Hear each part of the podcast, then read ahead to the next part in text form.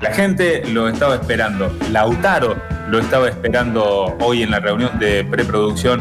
Decía, ¿y a qué hora llega? ¿A qué hora va a salir? ¿Con qué saldrá hoy? Siempre estoy expectante para el encuentro con mi amigo, colega talentoso también. Nos estamos refiriendo, muchachos y muchachas, a Pablo Ignacio Turio. ¿Cómo andan chicos? ¿Todo bien? ¿Todo en orden? Me cuesta muchísimo no reírme en la apertura, en, en la presentación. Perdón Pablo, ¿no me estás tomando en serio o qué? No, no, no por vos, por favor, nuestro querido conductor, sino por las eh, opiniones de Lautaro, que dudo que haya dicho todo eso. Mira, él te lo va a decir ahora. No lo dudes más, Pablo, no lo dije, no te soporto, maestro. Bienvenido al aire metropolitano, Pablo. Pero y sin embargo tenemos momentos donde nos llevamos bien. Eh, sos- vos sos muy como vas y venís en respecto a nuestra relación. Eh, sí, sí, soy muy bipolar, Pablo. En algún momento de, de lo que quede del mes, capaz que nos llevamos bien. No respecto a la relación que ustedes tienen, Pablo. Él De, es de así. hecho, el otro día te recomendé una película, ¿o no? Claro, yo no lo quería decir al aire. Lautaro por privado me mandó un mensajito muy amoroso recomendándome una película. Pero dije, pero si no nos odiábamos. Es un tierno, por dentro es un tierno. Pero ¿y qué película te recomendó? Me recomendó, eh, ¿cómo se llamaba? Donde el... el- ah, Todos los lugar lugares brillante. brillantes. Exacto. Violet Ah, bueno, and que Finch, lo, que si no. está, lo que está claro el auto es que no la vio, porque ni se acordaba. No, lo que está claro es que no la piensa hacer. O sea, básicamente me, me, me dijo, andate la miércoles. Limpio. No. No, chicos, sí la vi. Pasa que es una historia adolescente y caí en los lugares de los que ya habíamos hablado, pero la tengo guardadita para cuando pase un tiempo prudencial volver a robar con lo mismo. Pues, eh, me parece muy bien, eso es lo que hago yo. Exacto. Eh, bueno, cuando, cuando quieran, vamos entonces a, a la columna del día de hoy. Ahora mismo. Y entonces lo que empieza como chiste y termina como reflexión que no puede ser atribuible a nadie. Anónimo azar cósmico o firma colectiva de deidades terrenas de diversa fe. Pablo Durio llega todo neurótico y cansado a decir cosas en el borde de lo incomprensible, después de pensar toda la madrugada porque sencillamente ya no puede dormir. Películas pretenciosas, dibujos animados, pensadores contemporáneos y contemporaneidades tardías. Este agujero negro ubicado en la galaxia donde todo vale menos que cero es el toque duro de la semana.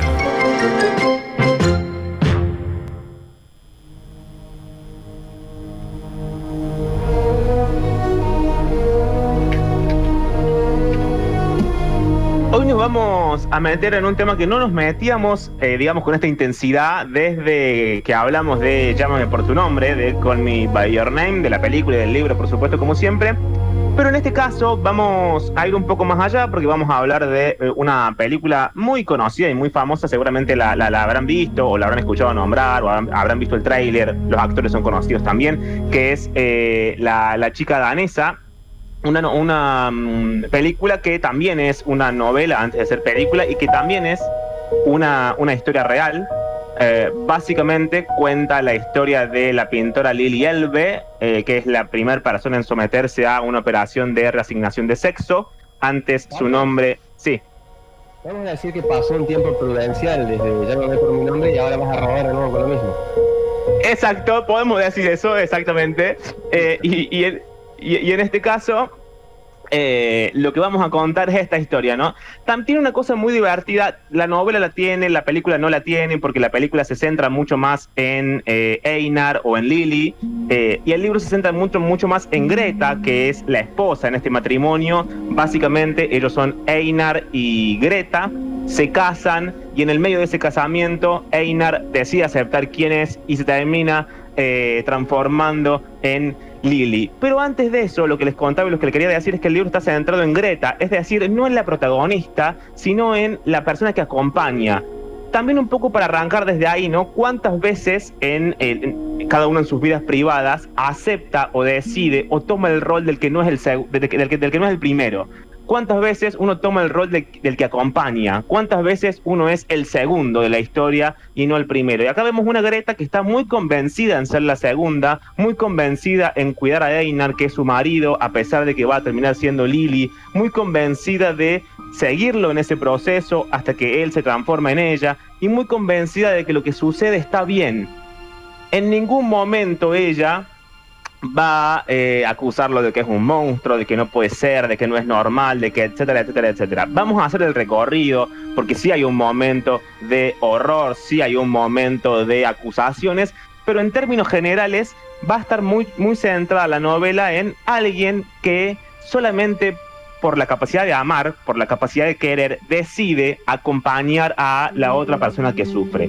En este caso, la novela arranca con eh, la historia de Greta. Nos cuentan que eh, Greta viene de una familia súper tradicional, pero que al mismo tiempo ya está cansada de ese contexto.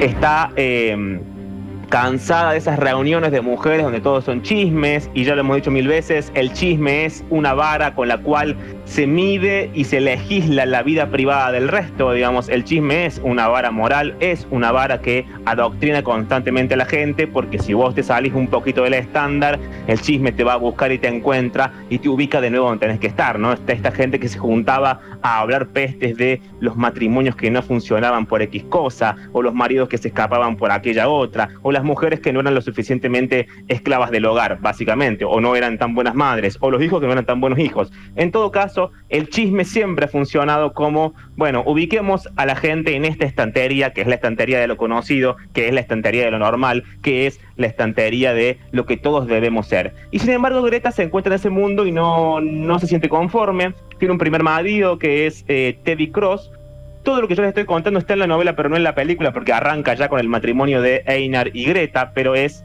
eh, son los antecedentes, digamos, del personaje para saber cómo llegamos hasta donde llegamos.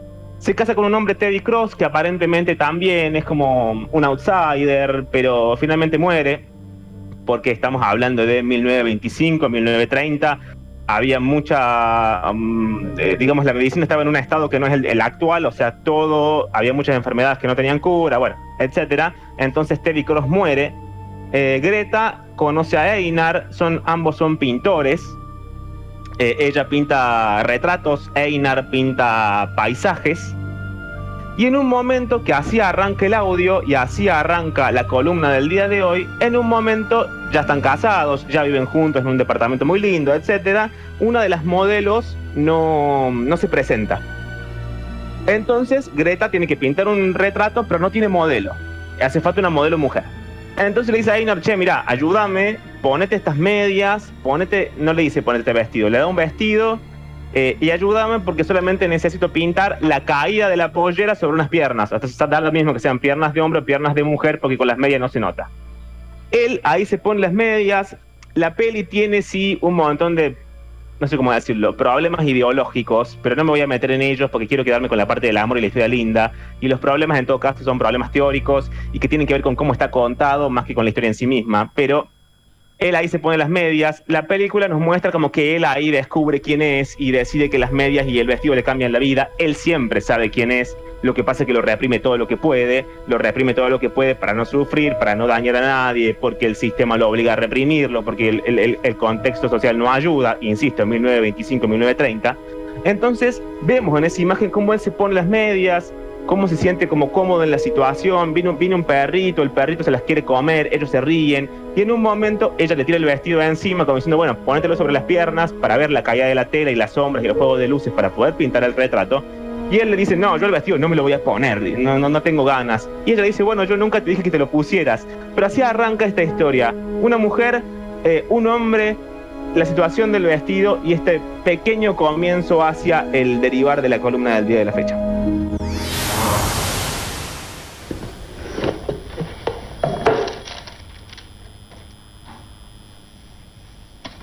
Va, no, ahora no. Por poco las rasga. Bab. No, está al revés.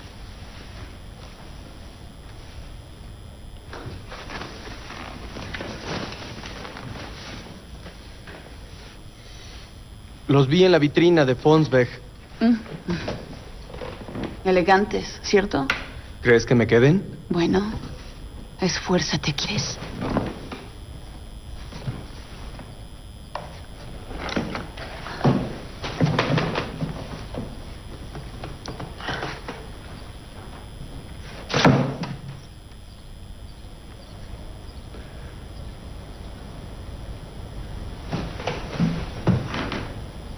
Necesito el vestido. No, Necesito ver cómo cae el dobladillo. no, no me lo pondré. No he dicho que lo tienes que usar.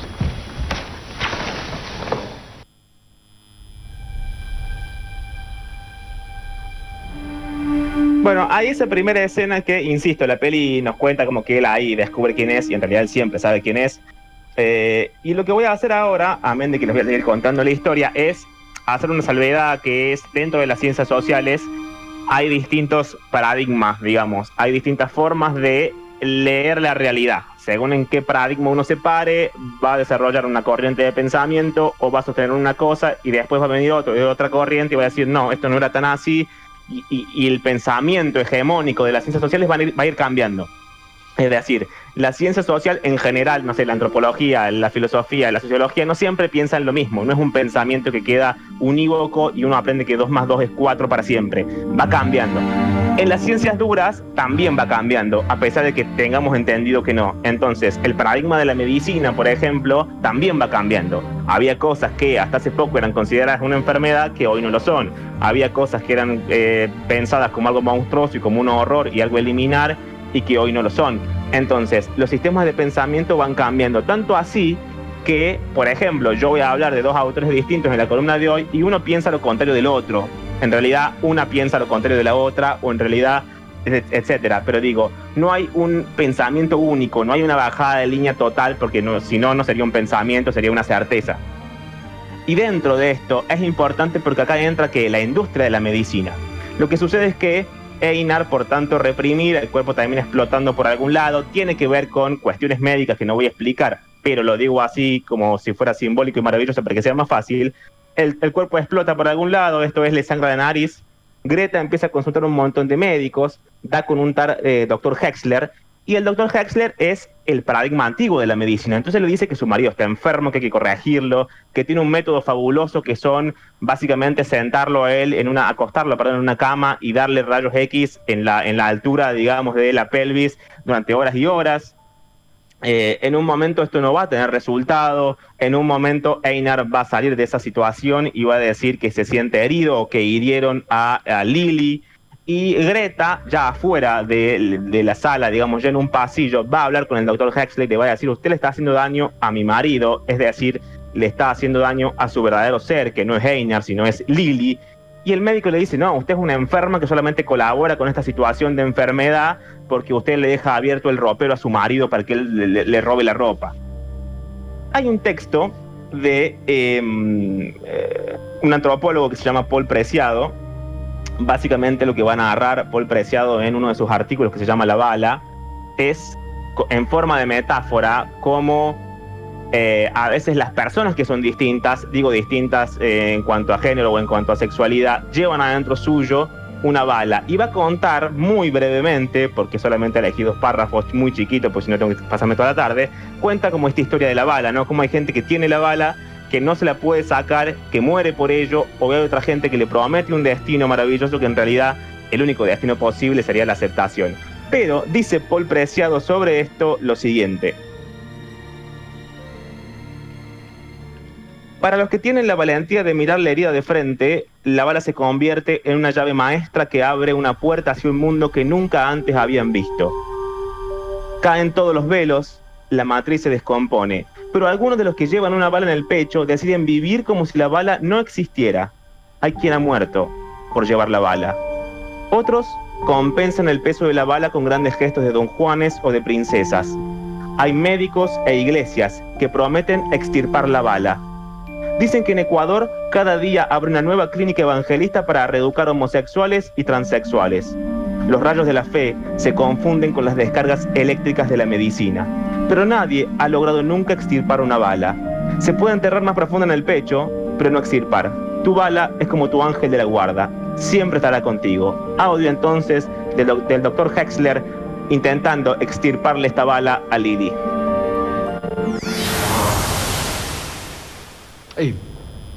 ¿Cuánto tiempo de casado? Seis años. ¿Hijos?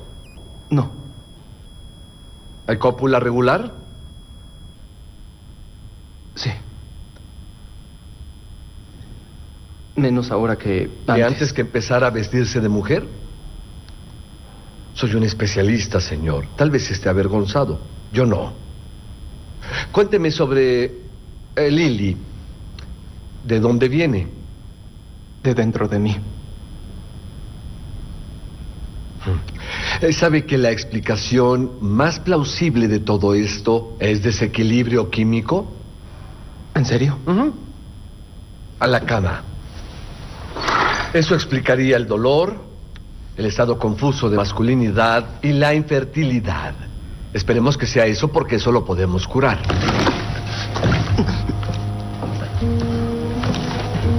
No tengo que hacer esto. No hay nada mal conmigo. Eso no es cierto. De verdad, no está bien esto. La radiación es un milagro, señor Beinar. Destruye lo malo y salva lo bueno. Terminará muy rápido, estoy segura. Quédese quieto, señor Beinar.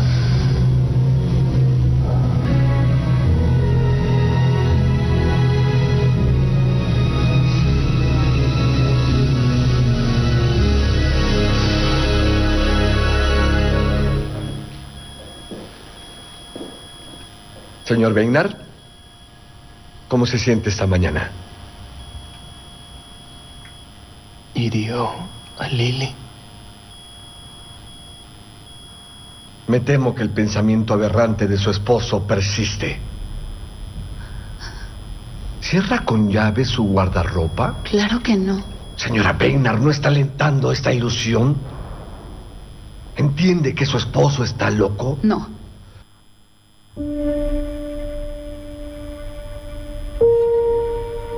En ese momento ellos tienen que huir, digamos, de- del país en el que están, básicamente porque por la legislación el médico tiene la obligación de denunciar a una persona enferma que cree que puede hacerse daño a sí misma o a la sociedad. Entonces se van del país. Eh, recién les hablaba de eh, Paul Preciado, eh, en el sentido de que lo que les voy a contar ahora en realidad es un pensamiento de otra pensadora que se llama Judith Butler. Es muy curioso porque ambos incluso se pelean a veces y uno no está de acuerdo con lo que dice el otro. Insisto, son las ciencias sociales, cada uno habla desde su paradigma. Pero Judith Butler lo que hace es recuperar una idea que la voy a explicar mal y rápidamente porque tenemos un tiempo específico y esto no es una columna de eh, sociología ni antropología, pero ella dice una cosa muy interesante, o que al menos a mí me resulta muy interesante, que es que eh, los cuerpos y cómo nos pensamos y cómo vivimos en la vida real en realidad son ficciones performativas. Esto es, para ser un hombre uno tiene que hacer determinadas cosas muy específicas, digamos, si uno quiere ser el hombre ideal, tiene que pensar de una forma, actuar de una forma, hablar de una forma, te tiene que gustar una cosa, no te tiene que gustar otra cosa, tenés que compartir ciertas cosas con otros hombres y otras cosas no compartirlas porque no es de hombre hacerlo. Entonces, Dice ella, si asumimos que esas construcciones son ficción, es decir, son una performance en el teatro de lo real, tiene como significado automático que otras ficciones son posibles, que otra forma de, los sentires y de los pensares son posibles si asumimos que nada es dado automáticamente desde que nacemos por una cuestión mística, ontológica y, o, o- o por lo que sea. Esa idea eh, resulta interesante para pensar esto mismo, ¿no? Cómo eh, Einar sabe que es Lily y va a atravesar todo el proceso, aun cuando la medicina no estaba lista, porque insisto, era 1930, o sea, no había ninguna de las herramientas que hay ahora. Ella es la primera persona en someterse a la operación de reasignación de sexo, eh, y cuando creemos que todo va a salir bien, finalmente eh, sale mal. Hay una idea, para terminar, de eh, Paul Preciado, que le hemos dicho, yo le he dicho otra vez en otra columna, pero la repito siempre porque me resulta muy linda y además porque sirve para pensar otras cosas que no son la sexualidad. Más allá de que parezca que esta columna es específicamente sobre una persona trans, etcétera, puede usarse todo lo que yo dije como para pensar en un estado de las cosas. Lo que dice Paul Preciado es, nos apresuramos a amueblar nuestra casa. ¿No es cierto? Como si nuestra identidad, nuestra personalidad, quiénes somos o quiénes creemos que somos, fuese una casa. Y él dice, bueno, nos apresuramos a comprar los muebles que nos dijeron que teníamos que comprar y ponerlos en, los lugares donde van y sentarnos en la silla que nos tenemos que sentar y en la mesa a la, a la que nos tenemos que sentar. Y dice él, bueno, quizás en algún momento de la vida llega el momento en sacar todos esos muebles a la mierda y elegir realmente cuáles son los muebles que uno quiere para su propia casa, cuáles son los muebles que uno quiere para su personalidad, cuáles son los muebles que uno quiere para su vida, cuáles son los muebles que uno quiere para pensar las cosas como las piensa y vivir como vive.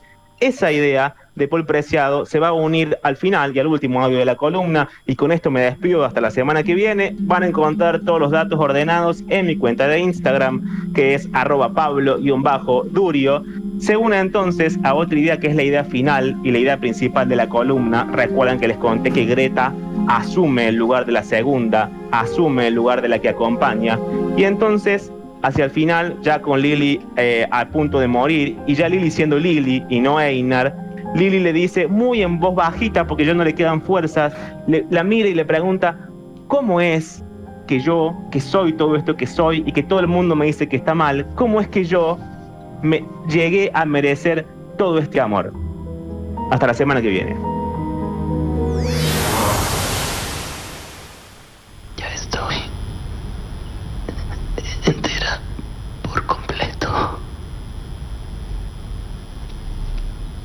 Nos tenías preocupados a todos. Podemos salir de aquí. Gerda. Ir al jardín. Tienes que descansar.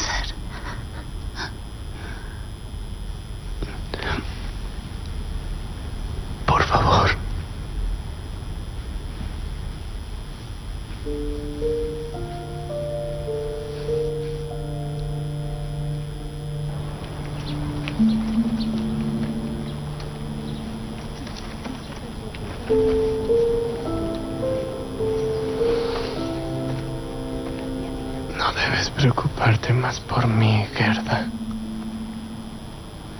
Es un hábito viejo. Tardó mucho en cambiar.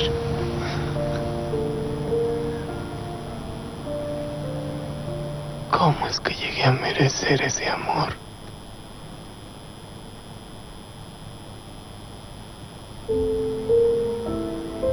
Ya no tenemos nada más que